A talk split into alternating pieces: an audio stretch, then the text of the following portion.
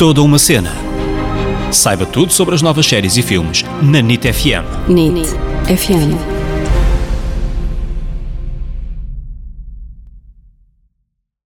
Olá, olá, caríssimos! Bem-vindos a mais um episódio do Toda uma Cena. Eu sou a Ana Isabel Souza, Ana para os amigos. Eu sou o David Correia, David para os amigos. Esta semana vamos falar de uma série que acabou de estrear e já está no top 1 da Netflix em Portugal.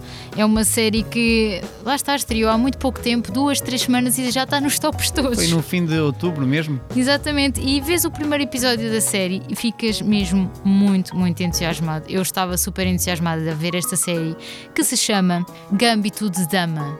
De Dama? Ou da rainha. Ou da rainha. Ou de dama. Ou de dama. Ou da rainha. É, é, a Netflix está confusa e nós também. É, o, o Gambito da Rainha parece estranho, mas no site da Netflix eles estavam realmente confusos e nós podemos procurar pelos dois nomes e vai sempre dar aqui, não é? Mas acaba por ser. eh, Ou, ou depois lá dentro do site tem mais o Gambito de Dama que aparece do que o Gambito da, da Rainha. Não sei, mas pronto, houve ali uma. Queen's uma Gambit, com- É, pronto. de Queen's Gambit fica, fica melhor. Agora, esta série parece que tinha tudo para correr mal. Em primeiro porque o Gambito, ou Gambito, eu nem sei bem pronunciar, né, né, mas é uma palavra meio estranha que nós não usamos muito e pode-nos levar a, a passar à frente da série. Nós estamos ali, de repente vemos Gambito da Rainha. Sei lá o que é isto, não é? Vamos, vamos avançar. Mas vamos esclarecer isto. Eh, Gambito, segundo o dicionário, significa enganar alguém. E é também o nome de uma jogada de xadrez. Há o Gambito da Rainha e há também o Gambito do Rei. Sim, acho que quer dizer eh, o gambito da rainha é tu sacrificares um peão em prol de depois conseguires a rainha. Vai mais à frente, não é? Tirar as vantagens. Vai Exatamente. sacrificar algo e. É, É logo aqui um simbolismo da série, não é? Que ela tem de sacrificar alguma coisa para mais tarde poder ganhar o jogo. E- Uau, que profunda! Não, Ana. acho que o título está, está Não, muito está fixe. muito fixe, está muito bem escolhido. Depois também, eh, é, para além disto ser uma jogada de xadrez, eh, leva-nos àquele segundo ponto do porquê de podermos passar à frente desta série. É que muita gente deve pensar, ah, é uma série de xadrez. Boring. Grande, seca, eles ali sentados e nós aqui sem percebermos nada disto.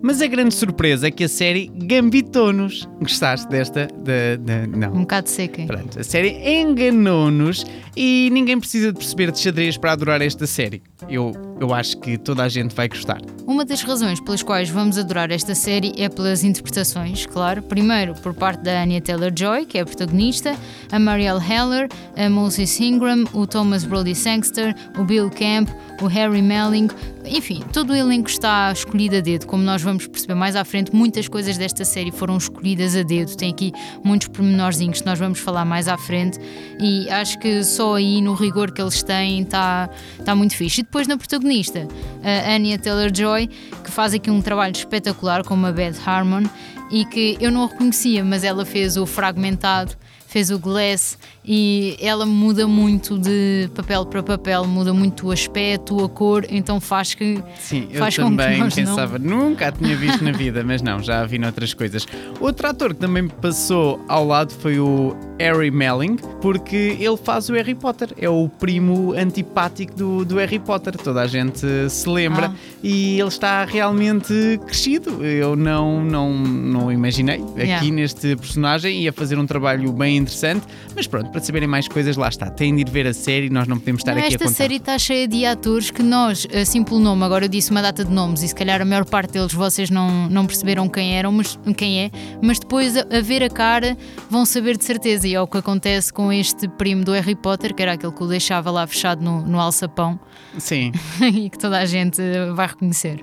Vamos então à sinopse desta série. Começa nos meados de 1950 e vai até ao fim, ou ali ao início de 1970 e passa-se durante a Guerra Fria. Fala-nos de uma jovem mulher que enfrenta os desafios do xadrez, é um jogo dominado por homens muito competitivos. A série começa com Elizabeth Harmon enfrentando Borgov, o seu maior adversário, em Paris. Depois, somos puxados para o passado e vamos conhecer a infância e a adolescência de Elizabeth.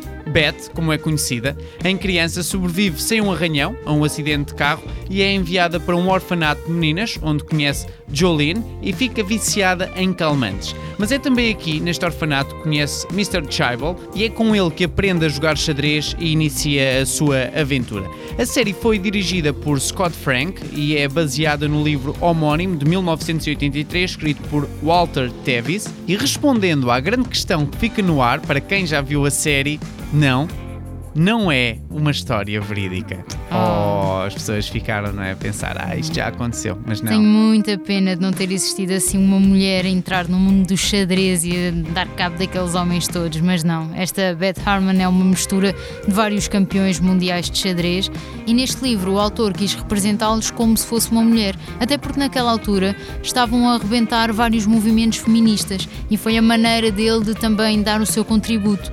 Para além disso, a Beth Harmon tem vários traços do próprio autor, como por exemplo, uh, ele tem um vício em comprimidos, tinha, ele teve um problema quando era criança, um problema de saúde e ficou logo viciado em comprimidos e mais tarde uh, no álcool.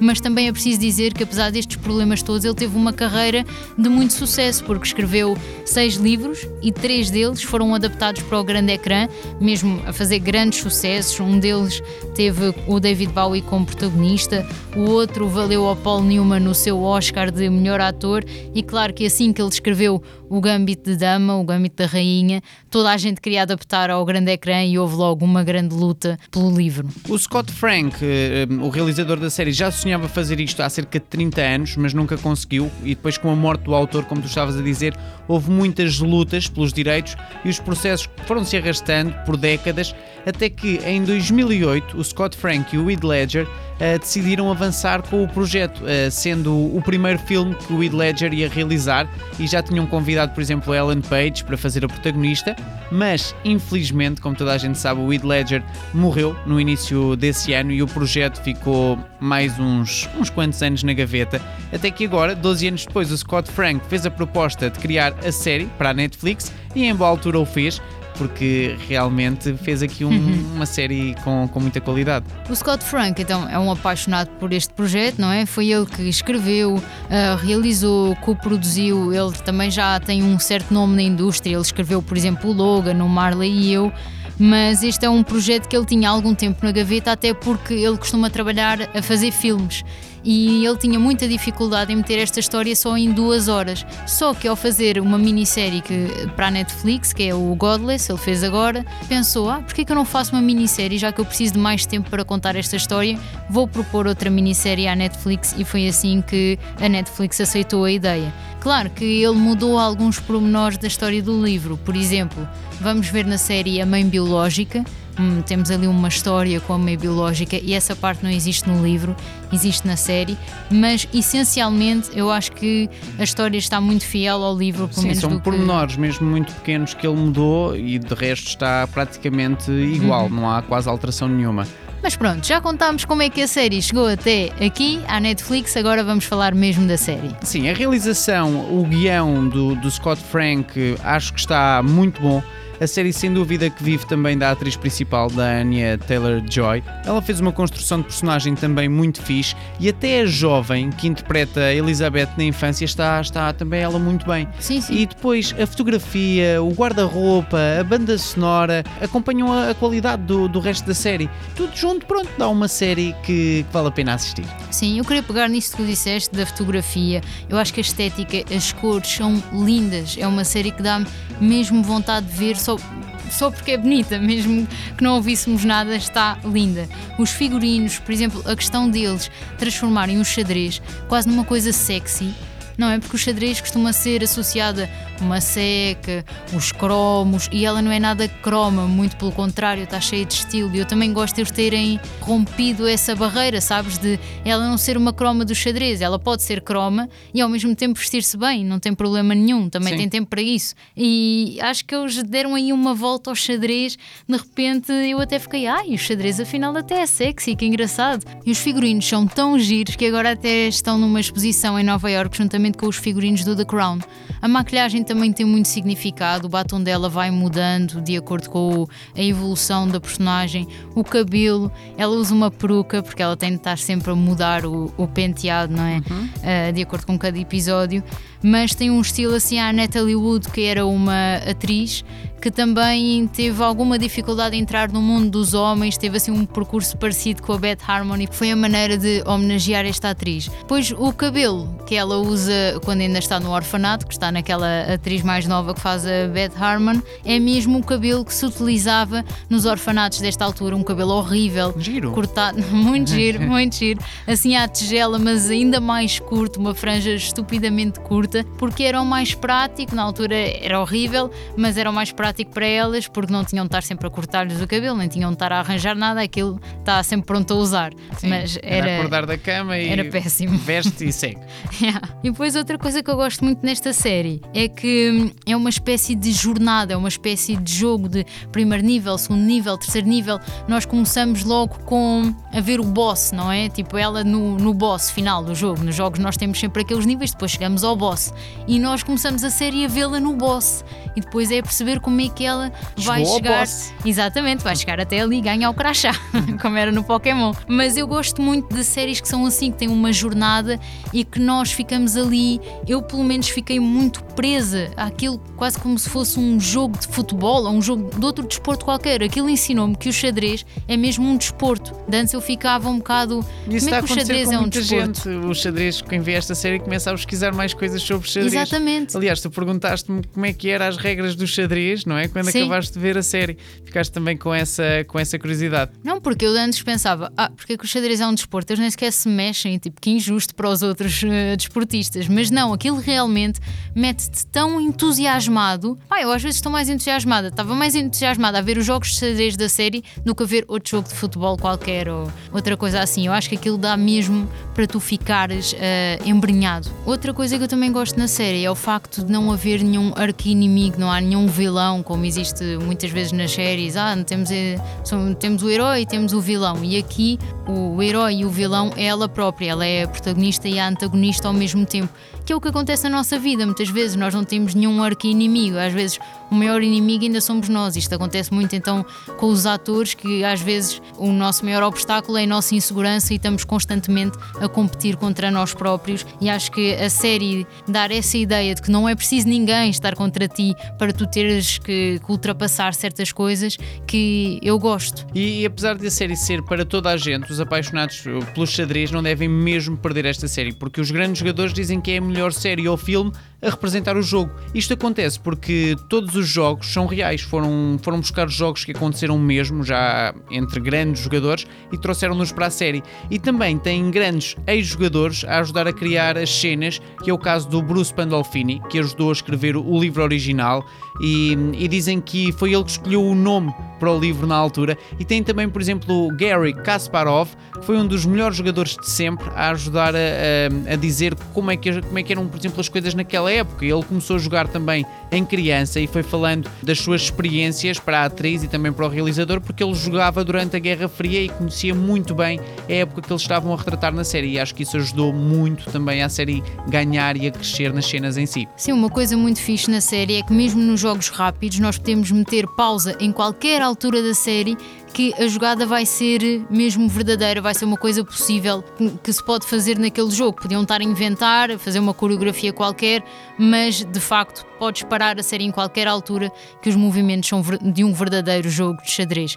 E a atriz, claro, teve uma imensa dificuldade porque tá, tá, tá, tá, ela não sabe jogar xadrez, nada, zero. E ela teve de aprender os jogos como se fosse uma coreografia, tipo 5 minutos antes da cena. Ele dizia-lhe: Olha, é isto, isto, isto e isto, e ela aprendia como se fosse uma coreografia de mãos e fazia a cena. E dizia que era muito mais fácil fazer uma cena de cada vez do que ir para casa aprender 30 jogos, 30 coreografias diferentes e ficava com o cérebro gasto, não é? Mais valia aprender cena a cena como é que era cada jogo. Outra coisa que eu também gostei na série, só para acabar, porque eu gostei muito disto, é eles compararem a, constantemente a loucura com a genialidade E isto acontece muito nos desportistas. Nós, por exemplo, dizemos: ah, o, o Ronaldo é um obcecado do futebol, está sempre a treinar, está sempre a trabalhar e nem sequer eh, come um bife com batatas fritas e não sei o quê. E depois há pessoas que, pá, ele é um gênio, mas também é maluco. O mesmo acontece quando vemos o documentário do Michael Jordan. Aquele é, é maluco, por um lado, também. Sim, são pessoas que só vivem para a sua arte. Yeah, e acho que aqui acontece muito uh, com esta campeã de xadrez, que é tipo, é genial, mas ao mesmo tempo até que ponto a genialidade e a loucura não estão sempre de mãos dadas. E eu gosto, de, gosto muito de pensar sobre isso, até mesmo nós, quando somos obcecados pela nossa profissão, às vezes sentimos que estamos a ficar malucos. E não sei, eu sinto um bocado isso. Esse riso agora. e eu gosto deles, deles falarem sobre essa dicotomia. Uma última curiosidade, antes de falarmos dos atores. Uh, esta série foi filmada 90% em Berlim. Mesmo quando eles estão em Las Vegas, na cidade do México, em Kentucky, estão sempre em Berlim. Mas a história em si nunca se passa em Berlim. É magia. yeah. Vamos então passar para a parte final do nosso episódio e vamos falar aqui um pouco dos artistas, dos atores que protagonizam esta série. Queres começar por alguém especial, Ana Isabel? Começamos pela Marielle Heller, que é quem faz a alma, a mãe adotiva da Beth Harmon.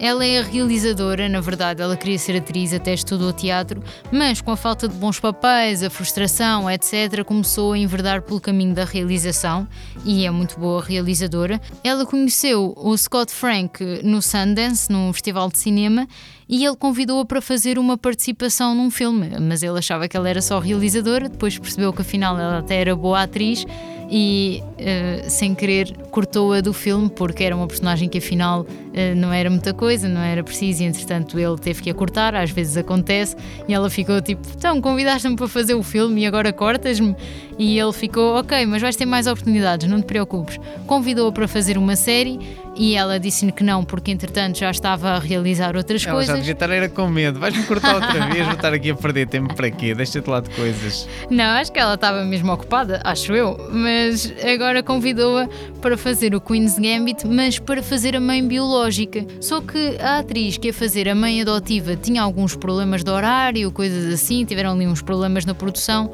e ela acabou por ficar então a mãe adotiva. Mas isto foi um problema porque eles achavam que a Netflix nunca ia aceitar, porque ela não tinha feito muita coisa como atriz, não havia assim uh, muitos vídeos para mostrar, para eles poderem aceitar, mas entretanto lá mostraram algumas entrevistas dela como realizadora, a mostrar que ela fazia um bom trabalho e a Netflix lá aceitou e ainda bem, porque ela faz aqui um trabalho genial e ela não fazia trabalho como atriz há 10 anos, por isso, apesar de tudo, está aqui muito bem. Saiu e saiu da, da casca, não é? Saiu lá do fundo e veio aqui ressuscitar em grande. Yeah. A Moses Ingram, uh, que faz a Jolene, podem não acreditar, mas ela acabou de sair da escola de teatro e este é o primeiro trabalho dela. É muito engraçado. Ela recebeu a audição no e-mail, não é? Da felicidade a gente enviar, ela foi, como vai a tantas outras, e ficou logo nesta série como primeiro trabalho. É do caraças mesmo. E ela agora já vai fazer uma Macbeth com o Denzel Washington. Vou agora falar do Thomas Brody Sangster, que devem tê-lo conhecido por ser aquele miúdo que fazia O Amor Acontece. Nós agora estamos sempre a falar do Amor Acontece, mas não é por mal, ok? É, é porque estás a chegar ao Natal e tu estás-me a dar uma dica. Depois tu escolhes assim, atores Não. do amor acontece, o que é que estão a fazer? amor, vamos ver esta série. Não, desculpa lá, ele é o miúdo do Amor Acontece e eu não tive culpa. Sim. Ele apareceu também na Nanny McPhee e agora faz o Maze Runner e fez o Godless, que foi esta minissérie que o Scott Frank fez e o convidou agora para fazer o Queen's Gambit. E ele agora faz este campeão de xadrez, também não sabe jogar xadrez, não sei o que é que se passa com estes atores, nenhum deles sabia jogar xadrez. Mas no fim já devem saber jogar xadrez, porque eles sabem tantos nomes técnicos neste momento: o B3, Sim. o C4, não sei o quê, nananã, e avança a rainha, e os nomes dos jogadores. E os no... Eles tiveram de estudar imenso para fazer isto. Aposto que eles agora sabem jogar xadrez. Sim, agora já conseguem, de certeza. Acredite ou não, ele também já tem 30 anos. que Eu estava habituada, habituada a vê-lo como um miúdo, não é? E de repente ele já tem 30 anos, é muito estranho, com aquele bigode. É que ele tem, que é os únicos pelos com que ele consegue fazer crescer na cara. Eles crescem.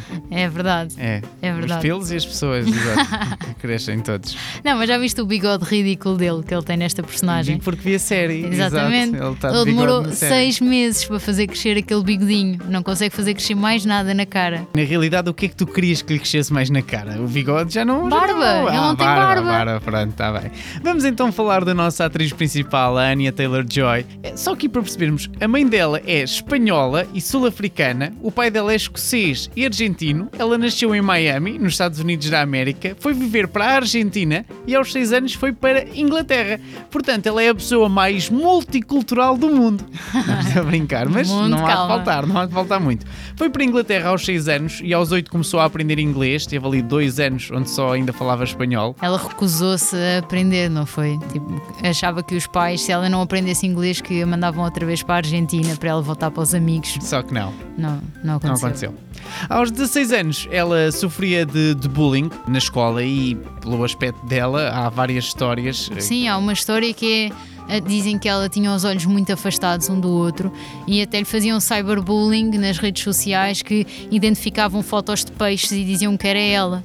Não, E não foi- foi fácil para Não ela. foi fácil. E por estas, por estas histórias e outras que aconteceram, que lhe fizeram outras coisas, ela escreveu uma carta aos pais a dizer que queria desistir da escola para seguir a carreira de atriz e foi então aí que seguiu para Nova York. Antes de começar a representar, foi modelo e o engraçado é que ela foi descoberta na rua enquanto passeava o cão.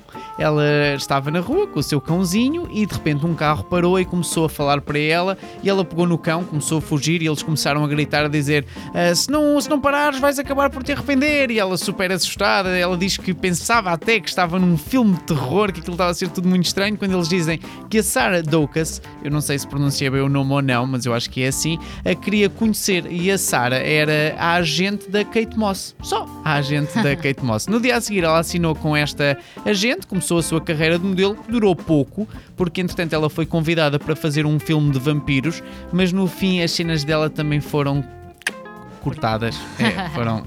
é, Já tem isto em comum, ela e a mãe É. adotiva já tinham que falar quando começaram a, a fazer a série. A primeira audição dela foi para fazer a versão jovem da Maléfica e ela também não ficou. E depois fez uma participação no Downton Abbey e um dos atores sugeriu-a ao seu agente. E foi então aí que ela começou a fazer várias participações em filmes, até que em 2015 chegou o convite para ser protagonista do filme The Witch onde ganhou imenso protagonismo. Depois, o seu primeiro grande trabalho foi o Fragmentado e também depois logo a seguir o Glass. Por exemplo, o primeiro beijo cénico que ela deu foi ao ator James McAvoy e ganhou com isto o BAFTA de Estrela Revelação em 2017. Com, com o beijo. Não, não foi com o beijo, Ah. foi com o seu trabalho Ah, ok. magnífico eh, no Fragmentado. E este ano lançou já um filme, o Emma, Os Novos Mutantes também e o, o Gambit da Rainha, da Dama da Queen's Gambit, não sei, e vai participar no, no novo filme da saga Mad Max. A carreira dela está aí a crescer Uhum. e vamos continuar a vê-la certamente em muitas coisas. Sim, ela foi convidada pelo Scott Frank eh, para fazer a série e aceitou sem ter qualquer guião. Ela leu o livro em uma hora e meia, foi a correr ter com ele disse: Eu adoro esta história e quero fazer correr a série. ter com ele. Ela disse que foi a correr. Uau. Ela diz que não corre e foi a correr. Portanto, vê lá a vontade que ela tinha de fazer ah, a série. Muito bem. Portanto, vejam esta série de xadrez que não é nada sobre xadrez. E Este foi o episódio desta semana, pessoal. Espero que tenham gostado. Vão ouvir os nossos outros episódios. Já sabem que estamos todas as quintas-feiras às 22 horas na NIT FM. Estamos também no Spotify. Podem nos procurar na- nas redes sociais, no Instagram. Somos o Toda Uma Cena. Deixem-nos também as vossas opiniões e sugestões para futuros episódios. Muito obrigado por nos ouvirem e até para a semana.